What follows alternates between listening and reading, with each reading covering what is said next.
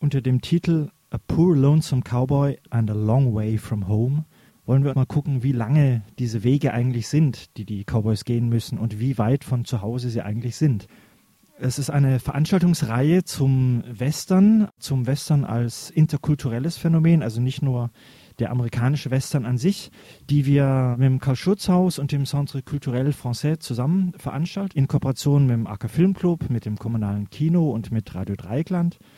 Es soll einfach darum gehen, welche Stereotypen, welche Klischees hat der Western hervorgebracht, welche Selbstbilder der amerikanischen Geschichte, welche Mythen, welche Verzerrungen haben da stattgefunden, aber auch, wie ist dieser Western zum internationalen Phänomen geworden? Also gerade in Europa ist es ja so, dass eigentlich als der Western in den USA gerade stirbt in den späten 50ern, vor allem dann in den 60er Jahren und im Grunde nichts Neues mehr hervorbringt, immer mehr an Publikum verliert, aus den Kinos langsam verschwindet, da kommt plötzlich eine ganze Gruppe italienischer, ja eher linksintellektueller Regisseure wie Sergio Leone inklusive Corbucci oder eben auch dem großartigen Komponisten Ennio Morricone auf die Idee, sich dem Western zu widmen und produzieren diese Italo-Western, die dann in der Rückwirkung durch ihren wahnsinnigen Erfolg, schrittweise dann auch international, also sie werden dann auch amerikanisch wiederum synchronisiert, auch in den USA wiederum wahrgenommen werden und führen dazu, dass man in den USA auch wieder sich für den Western zu interessieren beginnt und beispielsweise auch dann dieses eher kritische ähm, Bild der Italo-Western übernimmt, also eine Art reflektierterer Western, weil bei den Italo-Western ist es ja ganz klar so, jeder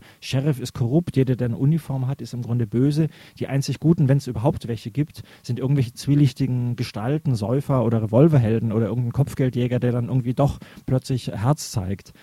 Interessant ist, dass gleichzeitig in Deutschland man mit diesen Karl-May-Winnetou-Verfilmungen auch in den 60ern anfängt, plötzlich Western zu drehen, in Jugoslawien gedreht noch dazu. Die Italiener drehen oft in Spanien. Es gibt auch einige spanische äh, Western im Stil der Italo-Western. Und gleichzeitig findet in Japan was Interessantes statt, weil der Eastern natürlich ganz klar auch vom Western beeinflusst ist. Also äh, Kurosawa, der sicher wichtigste japanische Regisseur der Neuzeit, ähm, war ein großer Fan von Western, vor allem von John Ford, und hat dann interessanterweise aus Western-Einflüssen heraus Filme gedreht wie Die Sieben Samurai, dessen wahnsinniger Erfolg dann dazu führte, dass das in den USA als Remake wieder ähm, gedreht wurde mit The Magnificent Seven oder Yojimbo, der dann auch in den USA als Remake wieder aufgelegt wurde.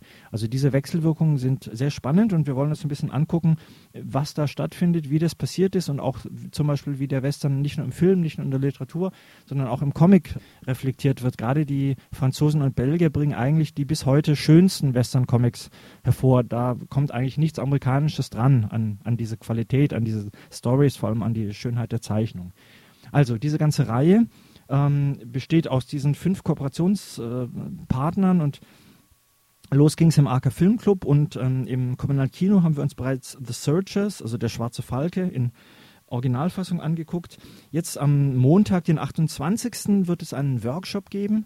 Ähm, Im Centre Culturel findet der statt und da geht es gerade um diese Stereotypen, diese Klischees und diese äh, europäische Verarbeitung, diese Aneignung dieses äh, Genres dann durch Europäer und wiederum deren Wechselwirkungen zu USA, zu Japan insbesondere.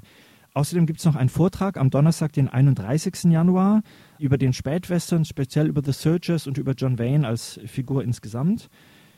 Dann wird es bei Radio Dreieckland am Freitag, den 1. Februar, eine Radiosendung geben, also eine Sondersendung des 35 mm Filmmagazins hier auf Radio Dreieckland unter dem Titel 35 mm Goes West, wo wir uns also ein bisschen ja, den schönen, klassischen, aber auch schrägen, skurrilen bis völlig verrückten äh, Western-Themen der Western-Filmmusik widmen wollen.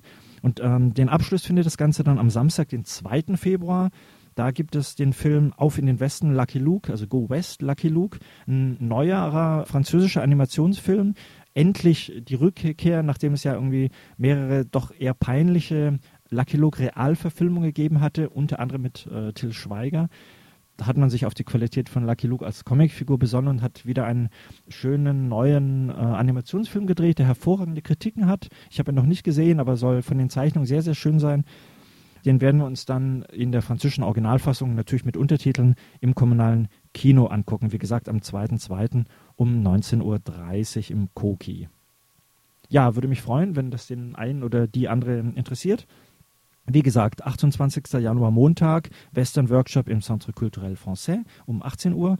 Donnerstag, 31. Januar im Karl-Schutzhaus Konferenzzentrum Vortrag zu The Searches und John Wayne. Freitag, 1. Februar auf Radio Dreieckland von 19 bis 20 Uhr. 35 mm Film Western Special. Und am 2.2. am Samstag im kommunalen Kino der aktuelle Lucky Luke Film um 19.30 Uhr.